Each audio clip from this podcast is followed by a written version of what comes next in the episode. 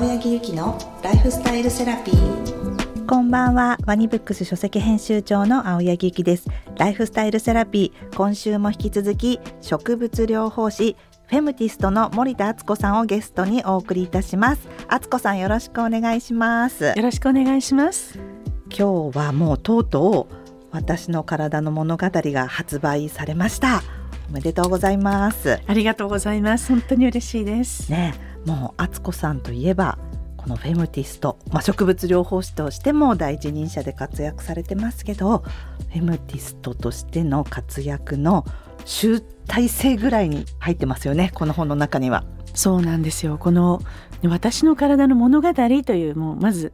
言葉が本当に気に入っていてありがとうございます この中には潤う体から6年経ちましたけれどもやはりもう少し奥深く今度は心の部分。ただこうデリケートゾーン周りのことばかりじゃなくて、うん、心の部分やそれを思春期や更年期そして老年期に行くまでこう一貫とした女性の体のことを流れとして書けたので本当に嬉しい一冊になりました。ですよね。本当にあの性のことだけじゃなくであのフィトテラピーでそれをどうすれば心と体が健康になるのかっていう実用も入ってますしあと最終的に全ては自分を大切にして自分を尊重していくっていうそこにこうつながっていく女性の一生の物語として読めるっていう感じなんですよね。そうなんですよね、うん、やっぱりこう女性として生まれたからにはあの女の子として生まれて月経が始まって妊娠出産があって更年期を経て老年期へ向かうわけなんですけれどもそこにはやっぱり一つこう知っておいた方がいい知識と、うん、それだけじゃなくてその女性性を愛おしむ、うん、そんな気持ちや心を育めるっていうそんなこともしっかりと書いてあるんですよね。よねなんかあの例えば今お子さんがいらっしゃる方はそのお子さんに対してどうしたらいいかとか今揺らぐ更年期で体がなかなか不調の人はじゃあどうすればいいかとか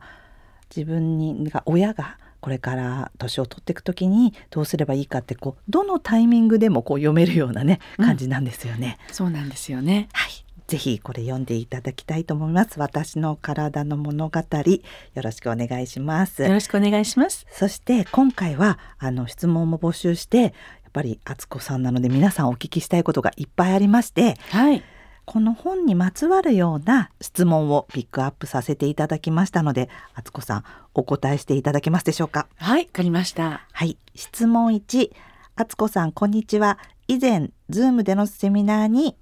参加したことがあります。今、閉経を迎えました。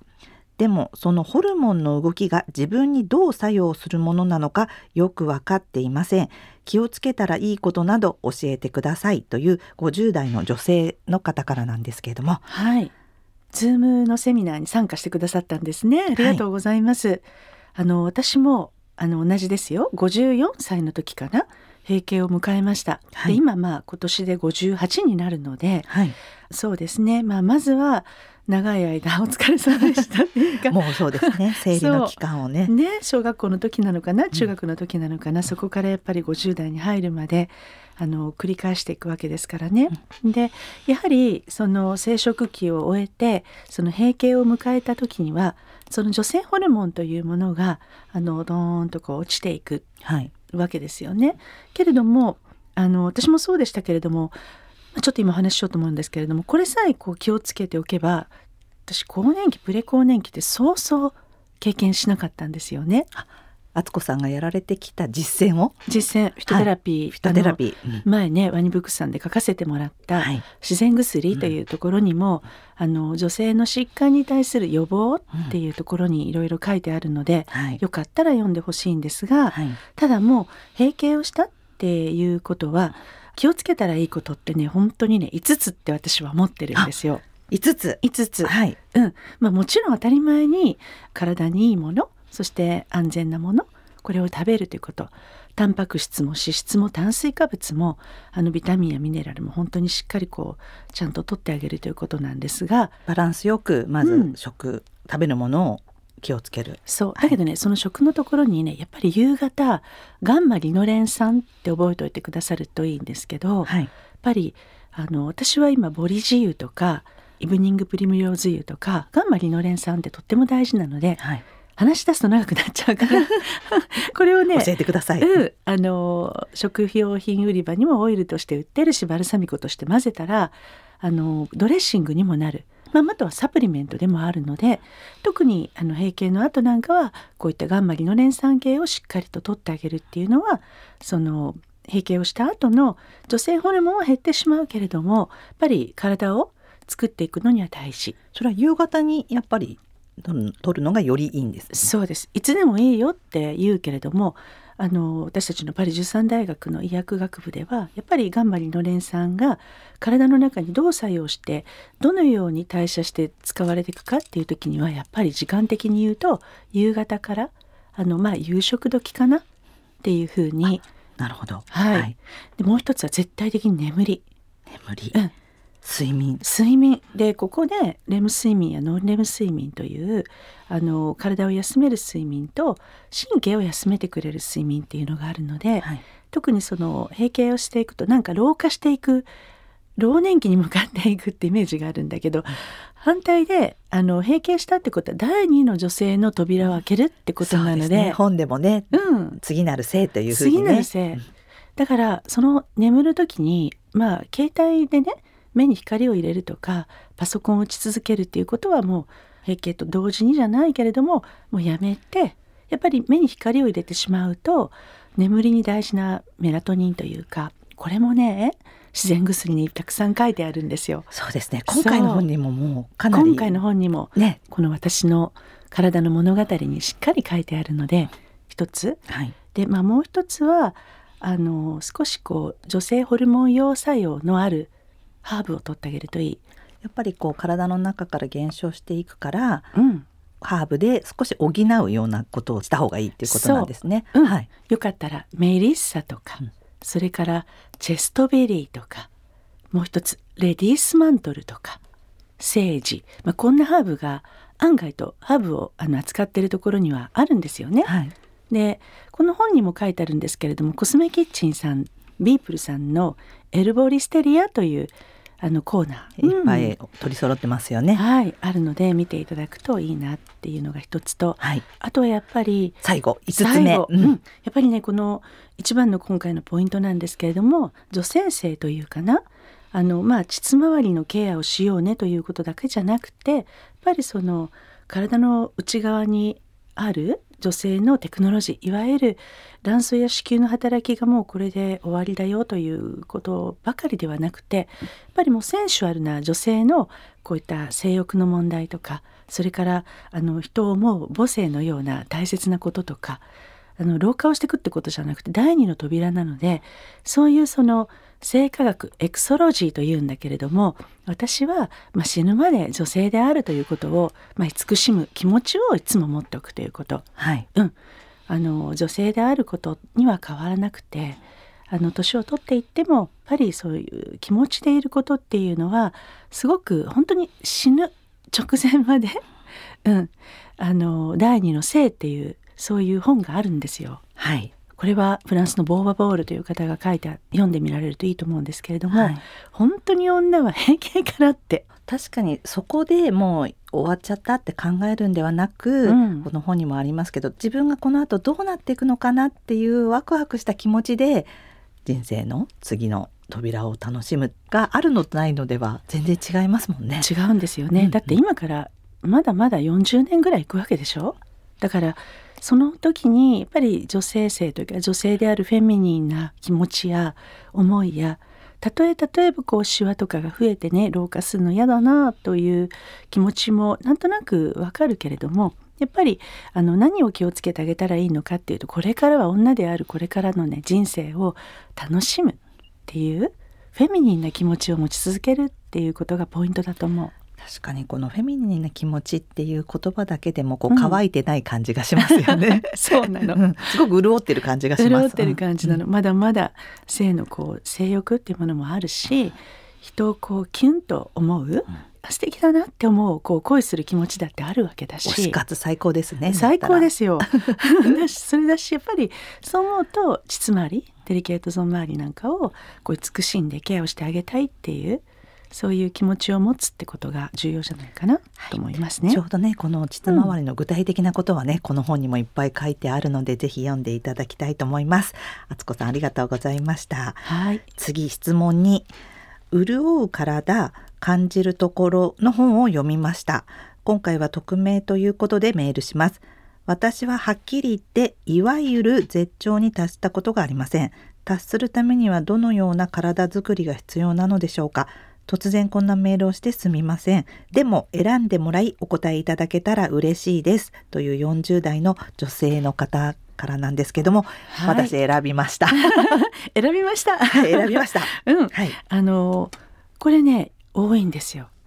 本当言うとねあのこの本にも書いたんだけれども、はい、特にヨーロッパでは、まあ、ママが娘にあの23歳くらいからこう膣に手を置いておくとお昼寝がしやすいっていうことでね、はい、あのこちょこちょとやるの。でこれもやっぱり初めての所長の前のスタートでだからそれを「あ G 行為が始まりましたパシッ」とか叩かれて「うんあのお母さんあの気をつけてくださいね」なんてそんなことを保育園の先生に言われてそこから閉じちゃう人とかも多いのね。そっかもう小さい時から、ここの自分の膣周りって、うん、なんか触っちゃいけないところなんだとか、うん、なんかこう見ちゃいけないところなんだっていうことが刷り込まれてしまうってことですよね。幼い心に。で、うん、お母さんにもね「あのダメでしょ」って。あの綺麗な手で触ろうねそれからちょっと手を置いといてあげるとなんとなく落ち着くのって気持ちがいいのってそういう大事なんですね。否定しないっていうことですね。で、まあ、もう一個言うとやっぱり月経が始まる今早まってますよね。でその際にじゃあ月経生理って何のためっていうと女性の体がちゃんとこの産む性というか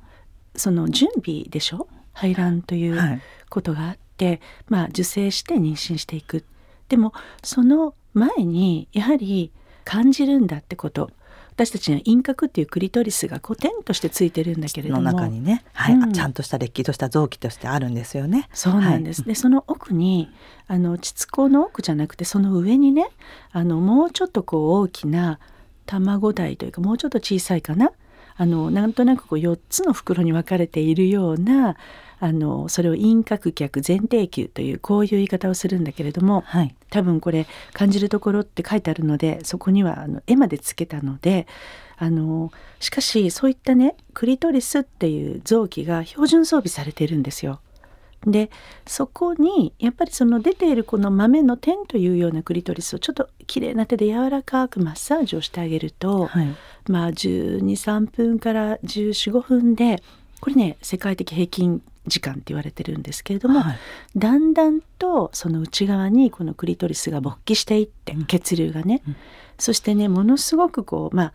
ここには絶頂って書いてあるけれども、まあ、オーガスムがそうですね。そう、はい、オーガズムですよね、うんはい、生まれるようにできているのね、快感をものすごくこう得られるように。でこれはあの今からでもゆっくりとあの自分で、まあ、今度この私の体の物語っていうのを読んでほしいんだけれども柔らかくこうちょっと自分でも一つのトレーニングと思ってマスターベーションしていただけてもいいしあの東京だったら代官山ニュームラボっていう場所を作ってますので、はい、あのどうやってやるんだよとかそこには人間の工学に合わせたバイブレーターちっちゃい可愛いバイブレーターとかバイブレーターもね大人のおもちゃじゃなくてねやっぱりそういったところを柔らかく震わせて感じるように体を持っていく、うんうん、そういうものなのね。なるほど。じゃあ、うん、敦子さんが最初におっしゃったその子供の時に、うん、ちょっとこう自分の気持ちを否定しちゃったなんか感じちゃいけないんだっていう体にちょっと心身ともになっちゃってる可能性があるってことですよね。こういうふうになかなかオーガズムに達せないっていう方は。はね、じゃあそこは少しこうほぐしていって、うん、敦子さんのおっしゃるように今本当に女性性を大事にするんだっていうこう感じていいんだっていうまずそこからの気持ちのトレーニングというかいいんだよっていう、まあ、敦子さんの今ささやきで多分ね解きほぐれたと思うんですけどいいんだよって。もう感じていいんだよって。うん。感じること大事だよっていう、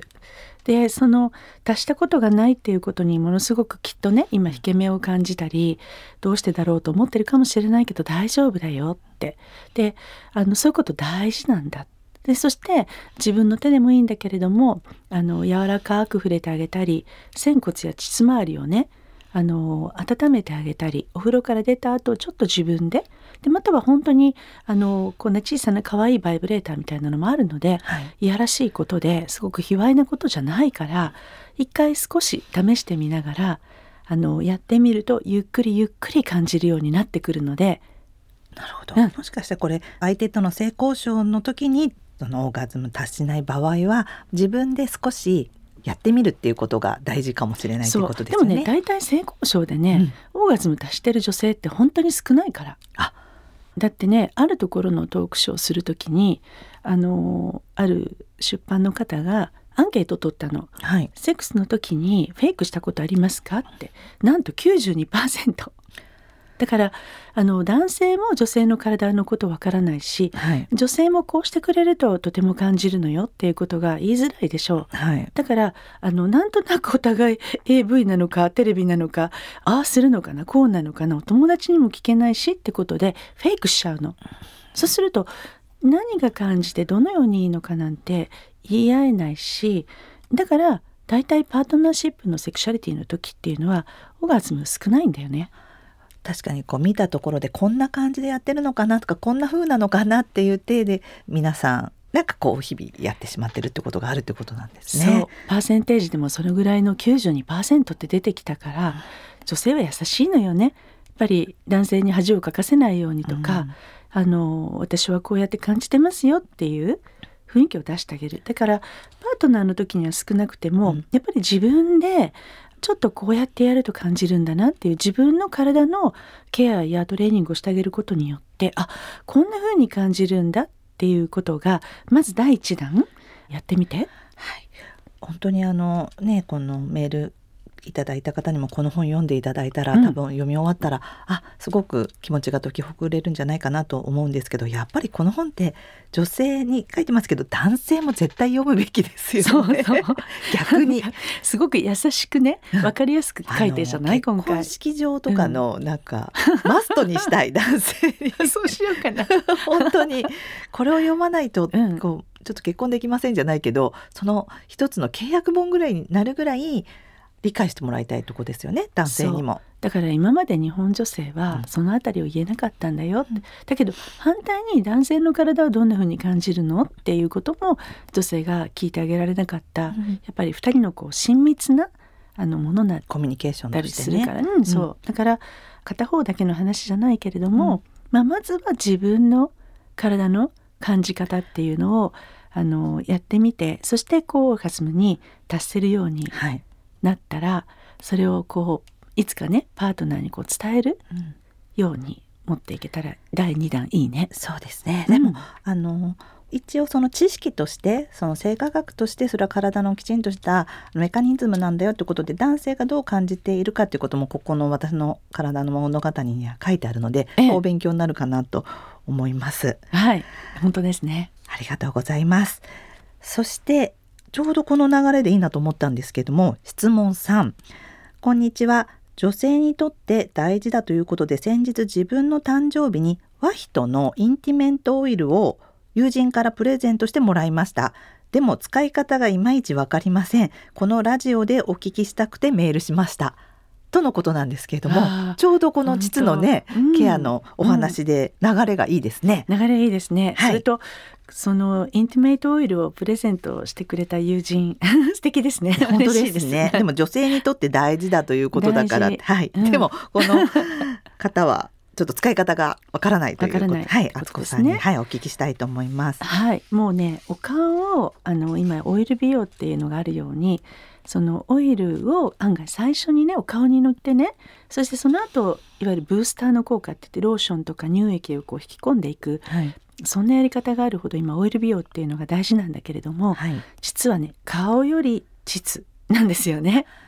はい、知ってます。あと敦子さんはお風呂上がったら顔より何よりもう尿立ちでちゃんと膣から 一番尿立ちで膣からケアをするって ねもうすごい豪語されてますよね。そうですそうです、もうねこの年齢だから私はさっとこのインティメイトオイルを取って、うんはい、それでもうクッとこうお尻のあたりからキュッと2つの指ですーっとこうそうオーラインのあたりから大陰唇のところからこのね丘のところまで、うん。スーッと私はもう毛が一本もないのではい。あのつるんとしてるんですけどキューッとこうマッサージしてあげるんですね。マッサージというかな塗布してあげる。もう毛がないとねケアがしやすいですよねまず。そうん。でやっぱりここがあの乾燥しちゃうんですよね、はいほっといていると。で、はいい、やあのショーツで隠してるって言うけれどもそれこそ摩擦があったりそれからお手洗いに行った時にあの髪でガサッとこう拭いたり案外と過酷な場所なんですよ。そうです働いてますよね実はそうで私なんかねもう最近子供を自転車に乗せて走るなんてことしたことがないの。はいママチャリで。ママチャリで。まずママチャリには乗らなかったの。でもママチャリで本当にピューッと走っていくママを見るとうん。いつも思うのはあーなんか本当に膣を酷使してて もうケアしてあげたいみたいな。後ろの子供よりそんなことよりもママ頑張ってるなっていつも思うの。いつも思うの。でも確かにこの本にも書かれてますけれども、年齢とともにこう膣が薄くなっていって少なっていそのく自転し車に乗ってちょっと痛くなってくることもあるっていうふうにね。押し付けてるでしょ、うんうん。でそれでまさまさかペダルこいでるでしょ、うん。それからまあそれだけじゃなくてそのショーツうんもコットンとかシルクだけじゃないねやっぱりいろんな座ってたら硬い椅子だったりすると押し付けてるでしょ。だから過酷なんですよ。なのでやはりお顔にねすりつけたりお顔ぐにゅぐにゅしてたりそれからあのティッシュでビシビシ拭いてたらお顔ガサガサでしょ。だからそうね。うん、やっぱり見えないところだからいいじゃなくてあの脱毛してあげた後にやっぱりそのオイルを塗布してあげてあの膣のね中をマッサージするというんじゃなくてその周り小陰唇のその周りの大陰唇のあたりとか一番こう過酷にあの皮膚が乾燥してはいけないよっていうねそういったところにこのインティメイトオイルを塗布してあげると本当にプリンプリンというかな弾力のあるあのでじゃあなんでそんなとこ弾力を持たせなきゃいけないのってなるとねはい。あのやっぱり乾燥してメラニンが働くと少し黒ずみがあの強くなったりはい。あの乾燥するとかゆいからかいちゃって炎症を起こしてしまったり、それからやっぱお年を召した時にあのおむつの中でかなり悲惨な状態になってしまうんですね。はい。あの私も介護施設の方のお仕事をはい。やらせてもらって講義とかやらせてもらったりしてるので、はい。あの本当にお年を取った時に大変。だからお顔以上にこのインティメイトオイルをねお尻のオーラインのあたりからあの大陰唇のあたりそしてこう膣のね内側をグリグリじゃなくってその周りちょっとついたって全然問題がないので入り口。そしてあのキュッとこう V ラインのあたりまであのマッサージしてあげてもいいしプラス例えば毛を剃ってるかな脱毛してるかなはい。脇の下とかね、はい。そういうところにものすごくあのしっかりと働いてくれるオイルの作りになっているのでやあってあげてくださいね。じゃあその手でちょっとこう温める感じにして、うん。オーラインからうん、塗布する感じ、塗布する感でじ。少しまあ慣れてきたらマッサージとかゆっくり。そうゆっくりこうちょっとふわーっとね本当に柔らかく押し付けないようにしてこうトントントントンって温め塗布してゆっくりちょっとマッサージってそんなゴシゴシやる必要ないのでうん。うん、やってあげるだけで全然違う。慣れてきたら本当は膣の中もこうくるっとこうやったりした方がいいんですよね本当は。そうですね。あの私がお仕事させてもらってたボルドーのねあの婦人科のところではやっぱり萎縮や乾燥してしまう時にこのオイルをスッとあのついこの間 GSM といって、はいまあ、閉経尿路っていうのかな、その膣の萎縮とか諸問題が起こってくるっていうその医学会でも発表させていただいたんですよ。ね、あとあそこの学会に登壇されたんですよ登ね。壇しました、うんだからえ膣の中も全然ダメだよじゃなくて案外と本当に先進国のヨーロッパではあの特にそういった特別なオイルを少しこう塗布してあげて萎縮や乾燥しないようにっていう予防するっていう。予防するっていう意味ではとてもいいんですよ。それでそのやっぱりその中のオイルはやっうん、ぱり皮膚吸収もあるからいいオイル質のいいオイルではなくてはいけないっていうのがありますよね。そうですね、やっぱりボディ用とそれからねお顔用とかシャンプーだってね頭皮と洗顔とボディは違うっていうのとやっぱりそこ専用のオイルっていうのがあって、まあ、すごく今回のこのお誕生日にって言ったインティメイトオイルは安心して使っていただくことができるのでぜひねそうですよね。塗布してみてくだじゃあさいね。そのオイルをこう脇とかにこうそうそう。やってもいいんですね。脇とかにやってもいいし、うんまだ残ってたら唇でもいいし。そうなんですそうなのそうなのもうまあ全身いいって全こと。身いいってこと。優しいオイルってことですもんね。そうなんですよ。で特にそのそういったちょっと粘膜というか薄いところのあのしっかりと肌のターンオーバーを守ってくれるようないわゆるその保湿力とか、うん保水力っていうのを持たせてくれるように作ってあるのでそうなんですね。うんじゃあ本当に初心者の方も一番この何選ぶか分かんなかったらこのワヒトのインティメイトオイルおすすめしますね。そうですねぜひね使ってみてほしいです。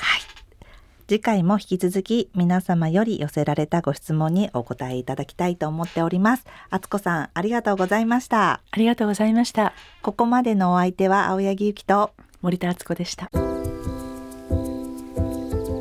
青柳ゆきのライフスタイルセラピー